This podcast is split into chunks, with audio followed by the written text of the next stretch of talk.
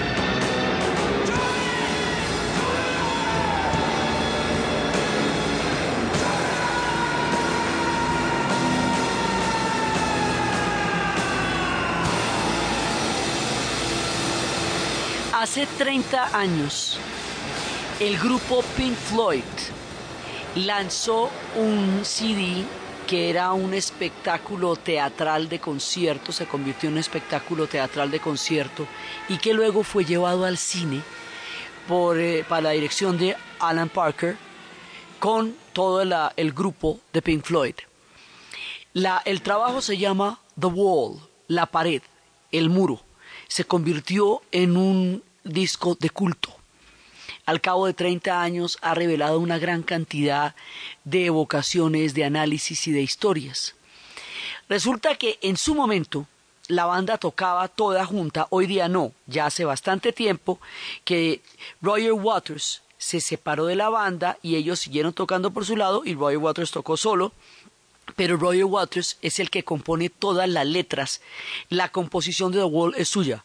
La música, el sonido eh, tan particular de Pink Floyd es de David Gilmour.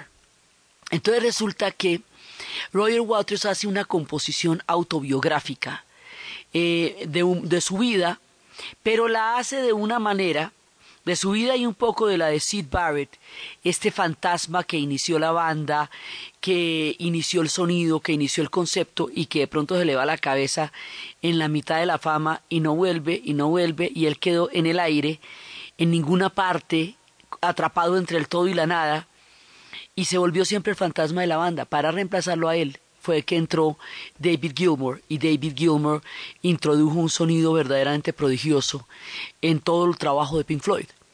Eso fue hace 30 años. Entonces resulta que en esa época, en una mezcla entre la, los datos biográficos de Roger Waters y la tragedia de Sid Barrett, se va montando un personaje que se llama Pink. Y Pink es un personaje que va viviendo toda la alienación, la enajenación, la soledad, el aislamiento, la pérdida de, afectos, la sensibilidad estropeada de un modo de vida que tritura a la gente.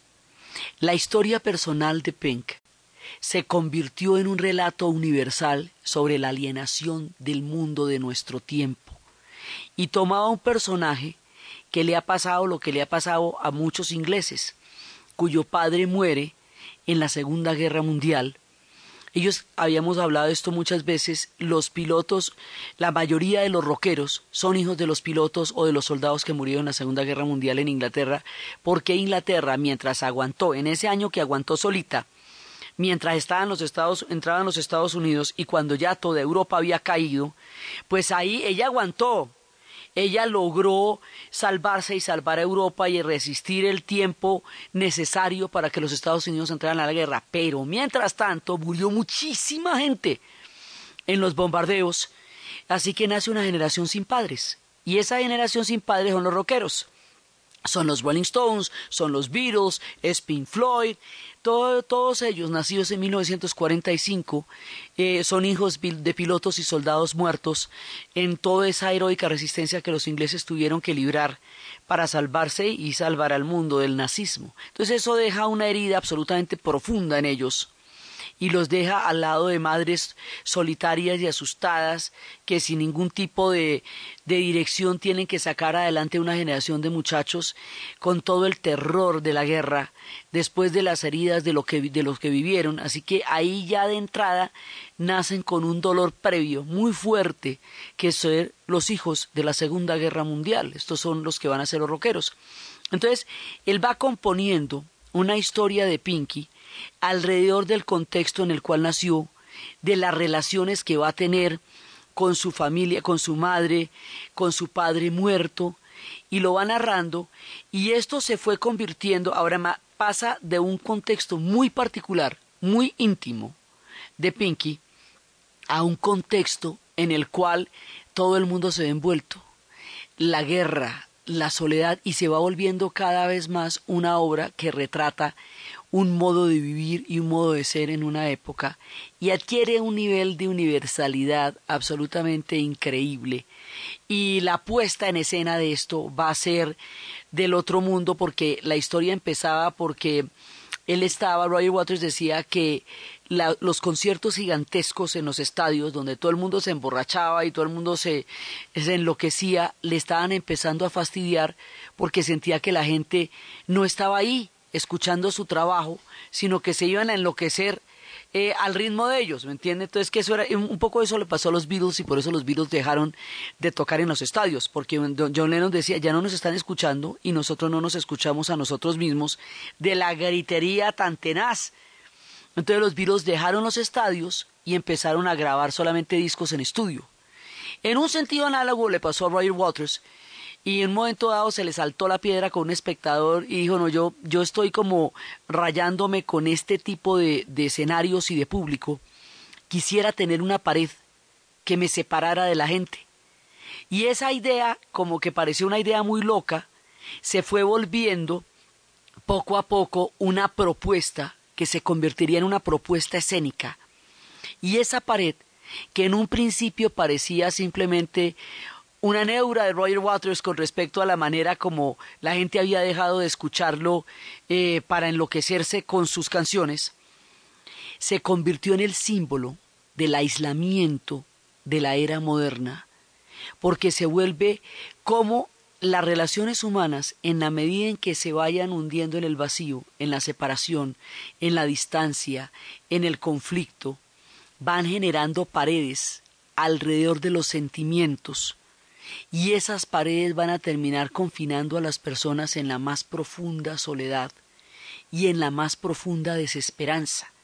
La pared se va haciendo a medida que los sentimientos y la sensibilidad se ven estropeadas y se ven maltratados por la sociedad en todos sus niveles.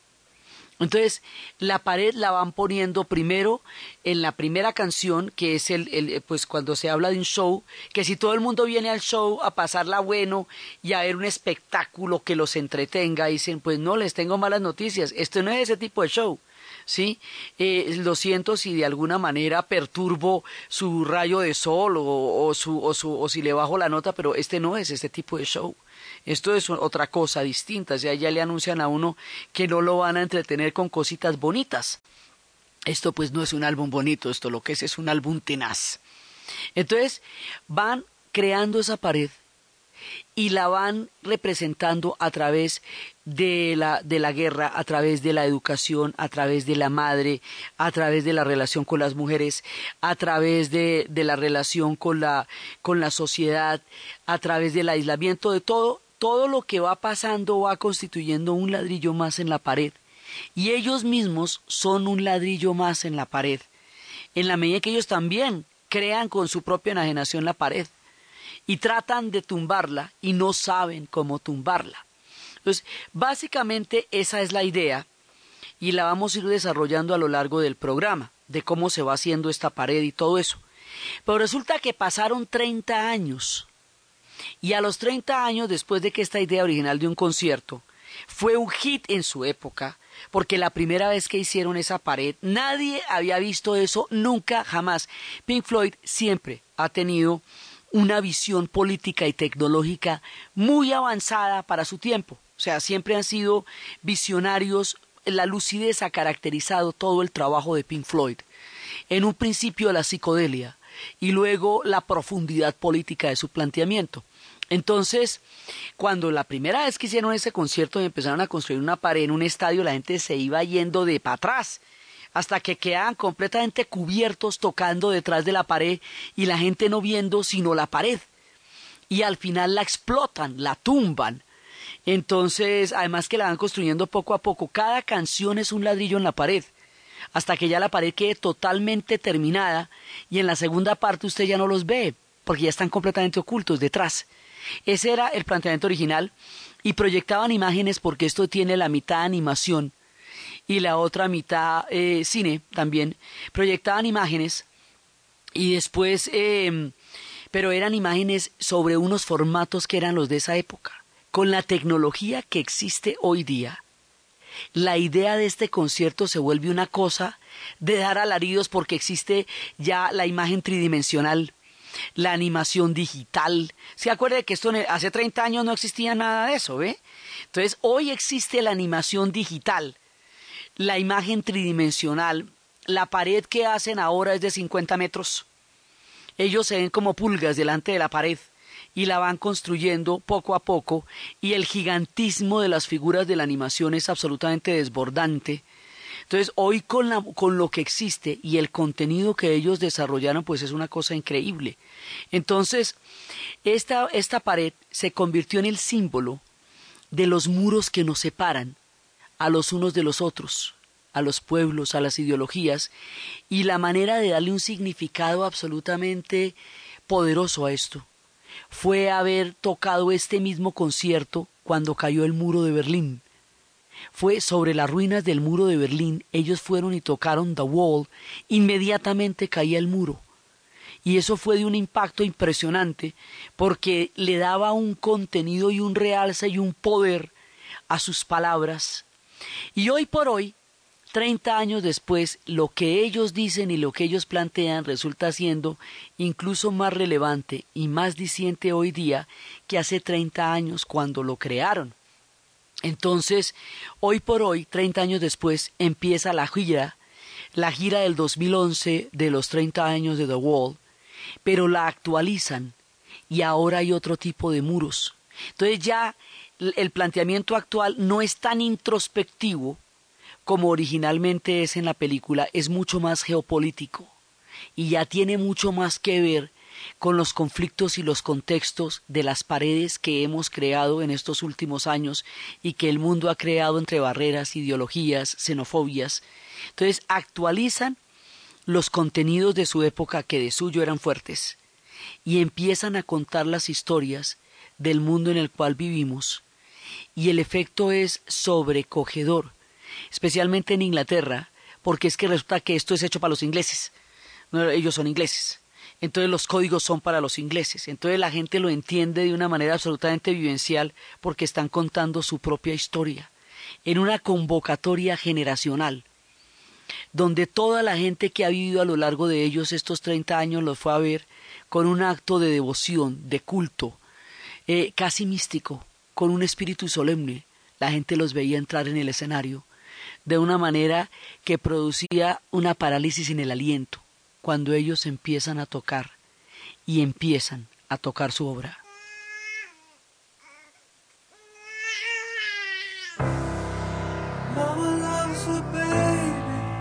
La historia del mundo en Caracol Radio.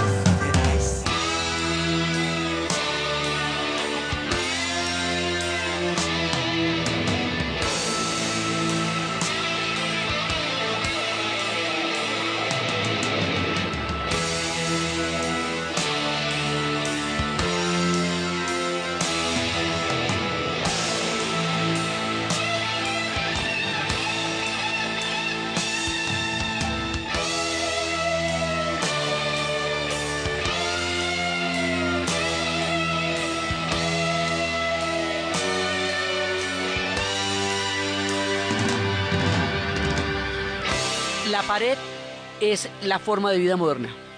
Entonces dice, mire, si usted está, eh, usted está patinando en el delgado hielo de la forma de vida moderna, no se sorprenda si una grieta en el hielo de pronto lo haga resbalar.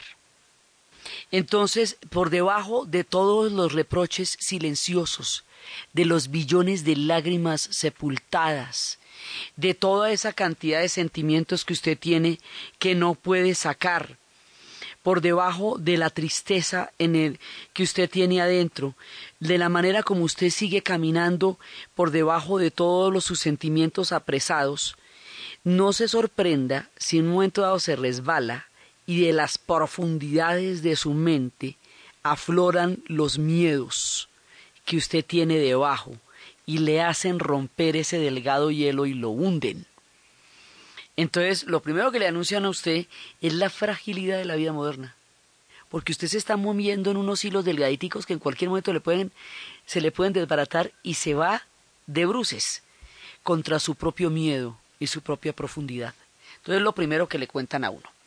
Entonces resulta que la pared la van haciendo eh, diferentes partes. Lo primero que pasa es la muerte de los padres en la Segunda Guerra Mundial. El papá de Roger Waters murió en el desembarco de Anzio. Y entonces, ¿qué es lo que pasa cuando su padre muere en la Segunda Guerra Mundial? Que usted no lo conoce. Que lo único que tiene son medallas y lo único que tiene son fotos de un tipo que seguramente hubiera sido una maravilla si la vida le hubiera dado el chance de, de, de conocerlo, pero no se lo dio. Entonces, ¿qué se convierte él? Simplemente una foto en el álbum familiar.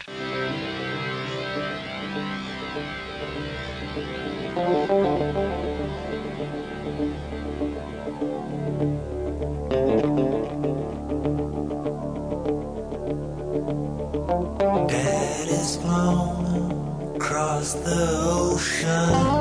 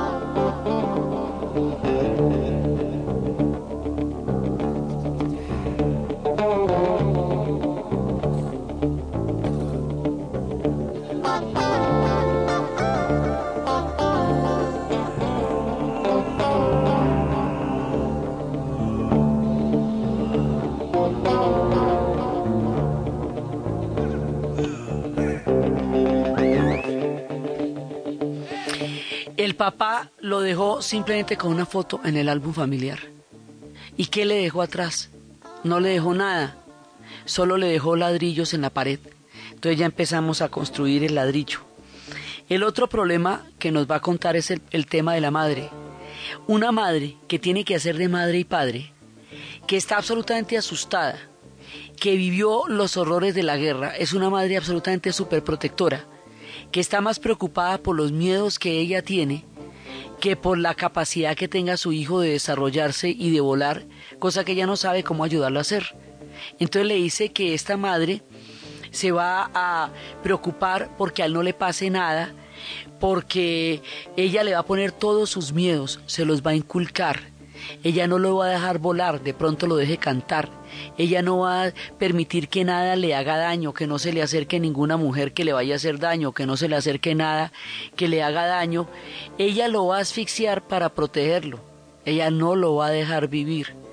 Ella lo va a tener debajo de su seno y en esa medida, en la medida en que lo aleje de la realidad y lo proteja tanto que no lo deje ser, ella también va a poner un ladrillo en la pared. Mother, do you think they'll drop the bomb?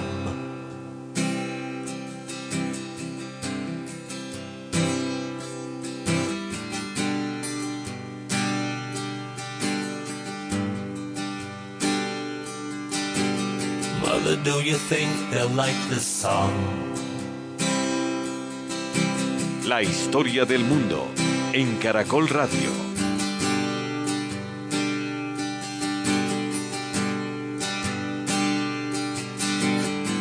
Mother, do you think they'll try to break my balls?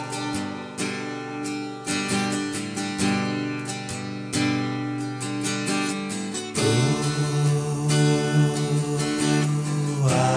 mother should have built wall.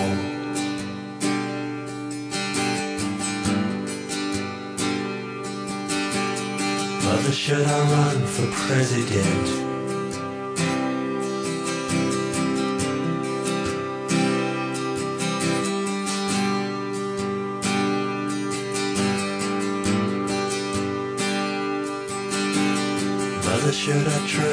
Trust the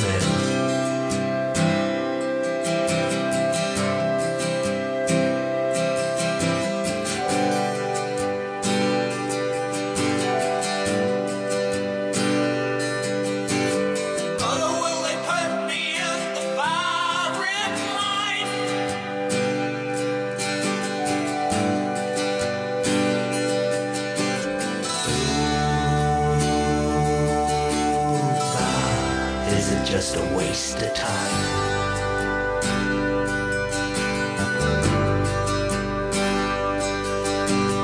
Hush now, baby, baby, don't you cry.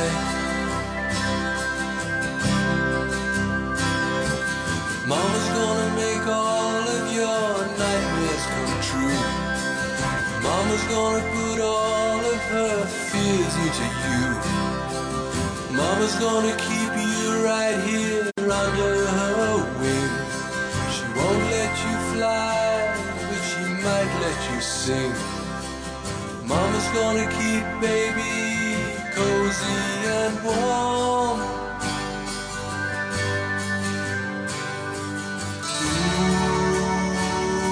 Ooh, babe.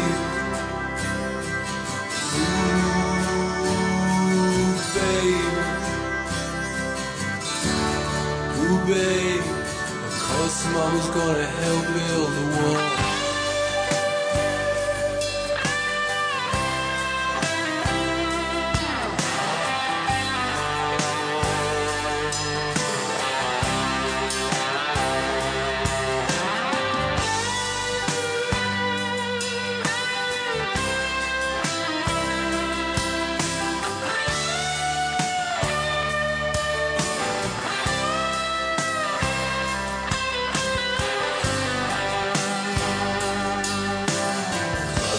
You think she's good enough?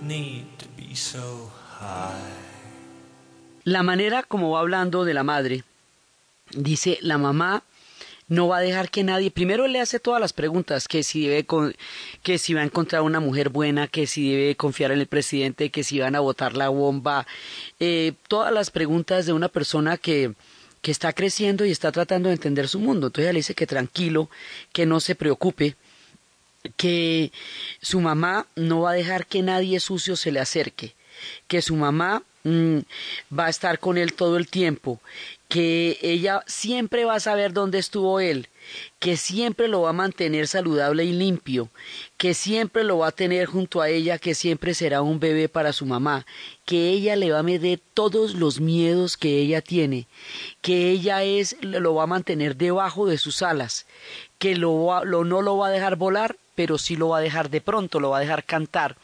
Y es la idea de que las madres, en su afán de proteger a los hijos, en su afán de, de tenerlos a salvo, los asfixian. Y lo que hacen es echarles todos los miedos que ellas han concentrado en su vida, transmitírselos a los pelados para paralizarlos frente al hecho de vivir. Es una crítica muy fuerte y es al lado de una mujer que vivió la Segunda Guerra Mundial. Pues imagínense los miedos que puede tener una mujer que vivió la Segunda Guerra Mundial, vivió los bombardeos y está sola criando un hijo. Pues eso es una cosa miedosísima. Entonces, ese miedo que la mamá le traduce y esa manera de sobreprotegerlo y de no dejarlo experimentar y de vivir es otro ladrillo en la pared. Pero uno de los ladrillos más importantes, más críticos, más fuertes, por lo cual este álbum se conoce más, porque además fue la primera canción que llegó a las listas de este álbum y se convirtió en el hit número uno, porque a esto se le hizo un video, porque es, eh, digamos, lo más conocido y porque hace a uno de los aspectos más delicados y dramáticos del modo de vida inglés es la educación. Antes de la madre está la educación, que es lo que va pasando en la secuencia del álbum. Primero está la educación y después la madre. Y esta educación, en esto va a aclarar él mucho en las entrevistas que se le hicieron a propósito de la gira del 2011. No es que él esté en contra de la educación misma. Lo que está en contra es del maltrato en aras de la educación, del maltrato en los colegios, del sarcasmo de los maestros. Es importante recordar que en Inglaterra, hasta hace muy poco, hasta los años setentas, todavía se les podía pegar a los niños en la clase con reglas y con varillas. Y eso todavía era generalizado. O sea, el maltrato físico y psicológico en el aula era totalmente permitido en esto de que con sangre la letra entra. Entonces a la gente le pegaban unas maltratadas que para enseñarle. Entonces a él mismo le alcanzaron a dar reglazos cuando estaba chiquito en el colegio. Él decía que le dieron reglazos y que para él la educación había sido una experiencia supremamente infeliz porque le han dado muy duro. Pero que él entiende que la educación es lo más importante que un pueblo puede tener y que es lo que saca adelante las sociedades, que no está en contra de la educación, lo que está es en contra del maltrato, del autoritarismo, del sarcasmo y de la crueldad de los maestros contra los estudiantes y dice que esa crueldad se deriva de la miserableza de la vida del maestro mismo. En, el, en, el, la obra de The Wall, el maestro es un tipo cuya mujer es una miserable que lo tiene absolutamente aplastado y él se saca el clavo y se venga de toda la mala vida que le dan en la casa, atormentando a los muchachitos en el salón de clase y haciéndole la vida miserable. Y es contra ese sistema de opresión contra el cual se rebelan y se consiguen los muchachitos para poder hacer el video y entran como niños y salen como salchichas, haciendo una alusión a cómo la escuela ataca la individualidad, la imaginación, la fantasía y el derecho de los pelados a ser ellos mismos. Es contra el ataque al individualismo y a la, y a la integridad del estudiante, contra lo cual se hace esta canción no contra la educación misma, a pesar de que el coro, porque el coro lo que dice, no, yo no necesito educación, o sea, yo no necesito esa educación, no necesito oscuros sarcasmos en la clase, no necesito ese maltrato en la clase. Profesores dejan a los niños en paz.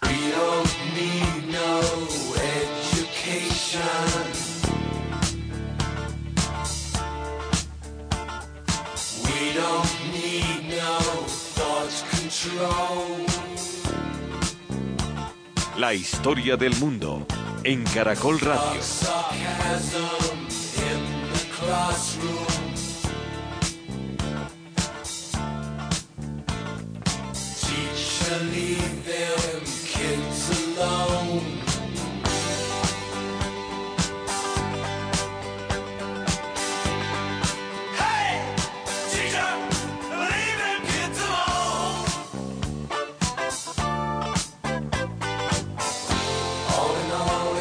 stay.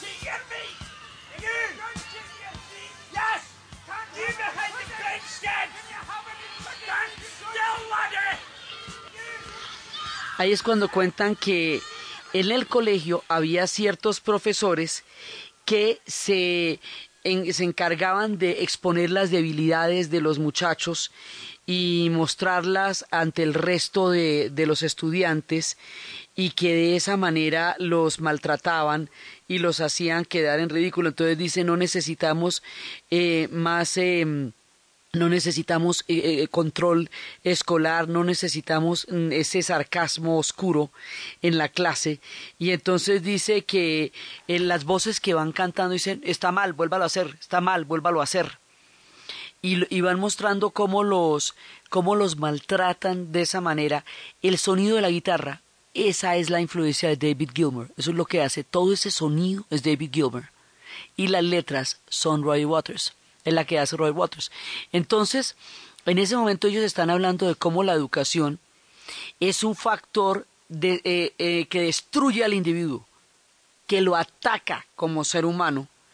Y de esa, o es el tipo de educación inglesa. El tipo de educación inglesa siempre se ha caracterizado por ser absolutamente rígido, implacable, cruel, durísimo. Y toda la, digamos, una buena parte de la literatura inglesa cuenta pues esos modelos tan absolutamente fuertes de educación que ellos han tenido. Después empezaron las rebeliones en las películas, también se hicieron eh, experimentos escolares como Summerhill, que era para hacer una escuela en libertad. Es una de las educaciones más cuestionadas que ha habido por el grado de crueldad que avalaba en el aula.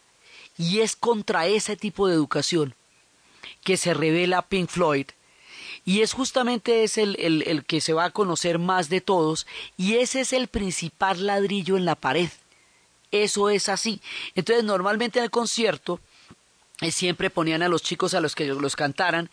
Y cuando vinieron aquí a Colombia, Roger Waters vino aquí a Colombia, hizo el concierto más magnífico que se ha visto en este país, con una pantalla de cristal líquido gigantesca y nos dio un concierto absolutamente maravilloso hace cuatro años. Sobre eso también hicimos un especial porque era una cosa nunca vista pues o sea un hito en la historia de los conciertos en este país.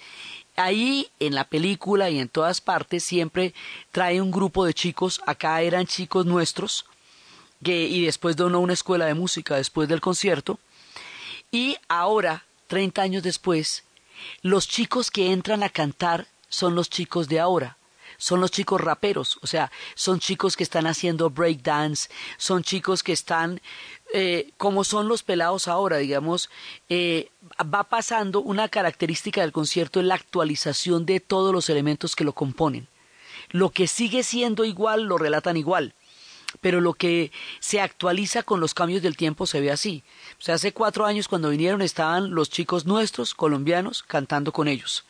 Y ahora en el concierto en Londres, todos los pelados se salen de las filas que están cantando, empiezan a bailar breakdance, empiezan, digamos, a individualizarse frente a este grupo de salchichas que es lo que está planteando la canción y que en la película es una escena de un niño en un tren que le ponen una máscara donde le quitan toda identidad.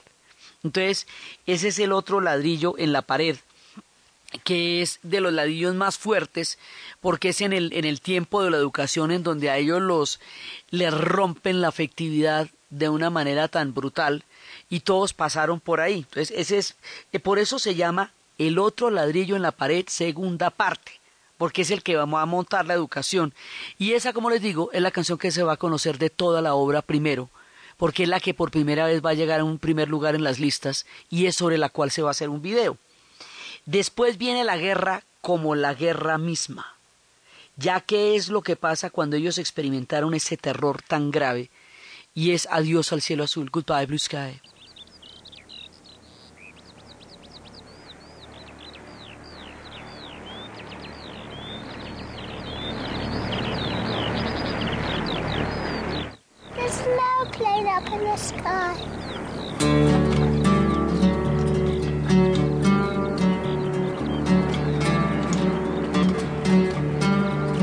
La historia del mundo en Caracol Radio.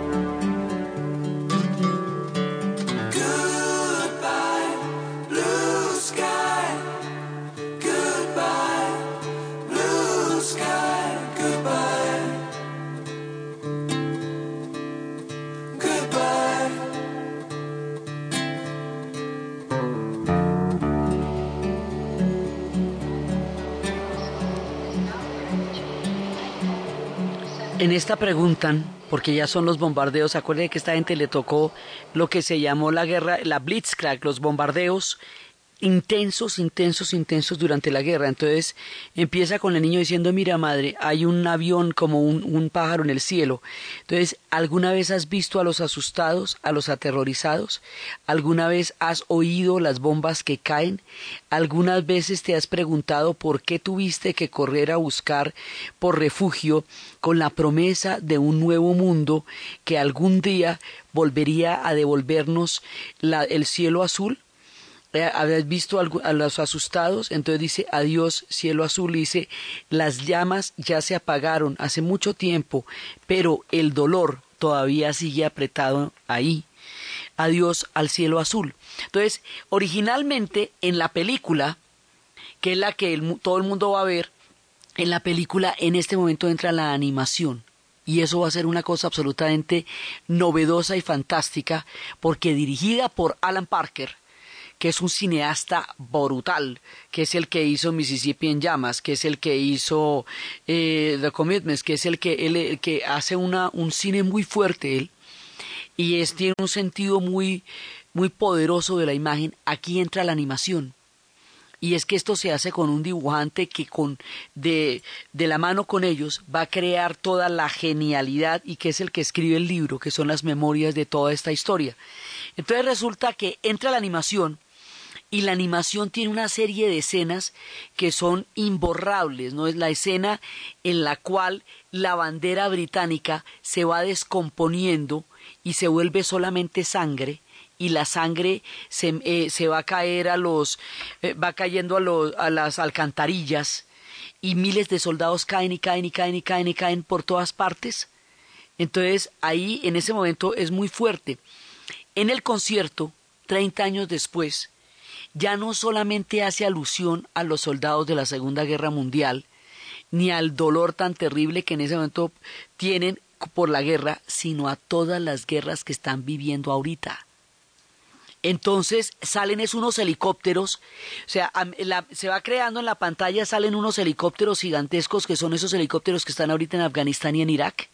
Entonces, el montaje del concierto 30 años después ya no solamente se circunscribe al marco de la Segunda Guerra Mundial, sino que lo actualiza a todas las guerras. Recordemos que esta gente está metida en guerras en Afganistán, en Irak, en Libia en este momento en fuerzas de intervención. No están en tierra, pero están en el aire. Entonces ahorita están metidos en un montón de conflictos por cuenta de andar detrás de los Estados Unidos que para ellos no tienen sentido. Y eso es una parte de lo que van a desarrollar muchísimo en esta puesta escena del concierto y que es la que vamos a ver después, porque es donde se centra el análisis de la puesta en escena de los 30 años de The Wall. Mientras tanto, la madre se vuelve una figura gigantesca, porque lo que era animación en la película aquí se vuelve también otro tipo de animación o se vuelven figuras de un gigantismo inconmensurable que aparecen alrededor de la pared que se va formando, pero a medida que van cantando van poniendo el ladrillo, ¿no? Si ellos empiezan a cantar y la gente va poniendo el ladrillo, va poniendo el ladrillo y cada vez se ven menos, cada vez se ven menos y los ladrillos van formando una pantalla sobre la cual se va haciendo la proyección. Entonces empiezan ya a entrar en el tema que va a ser un tema central. En cuanto al papá, cuando el papá muere en la puesta en escena 30 años después, inmediatamente el papá se convierte en un ladrillo en la pared y alrededor del ladrillo en la pared empiezan a poner las fotos de una cantidad de soldados que han muerto en estas guerras últimamente. Las familiares de los soldados le mandaron a Roger Waters las fotos de sus seres queridos muertos y esos seres queridos están todos puestos en la pared porque son los ladrillos que les ponen a las generaciones de ahora, que fueron los que les tocaron a él. Entonces es muy dramático eso, y mucho más dramático en Inglaterra porque esos son muertos los que están poniendo ahí, y es su manera de explicar que los padres muertos en las guerras son ladrillos en la pared de los hijos que nacen. Entonces, nosotros vamos a continuar en el siguiente festivo este especial sobre la puesta en escena de The Wall 30 años después, en un análisis comparativo entre la obra que originalmente le dieron al mundo y los tiempos modernos en los cuales se pone en escena 30 años después cuando las paredes parecen mucho más altas ahora que cuando las denunciaron por primera vez. Entonces, desde los espacios de la genialidad, de la lucidez, del acto visionario, de la relevancia histórica de lo que esta gente hizo, de su sonido monumental, de su desarrollo de la tecnología, de todo lo que nos han dado en materia de música, de pensamiento, de sensación, de sentimientos, y lo que aún nos falta en nuestro relato, en la narración de Ana Uribe, en la producción Jessy Rodríguez, y para ustedes, feliz fin de semana.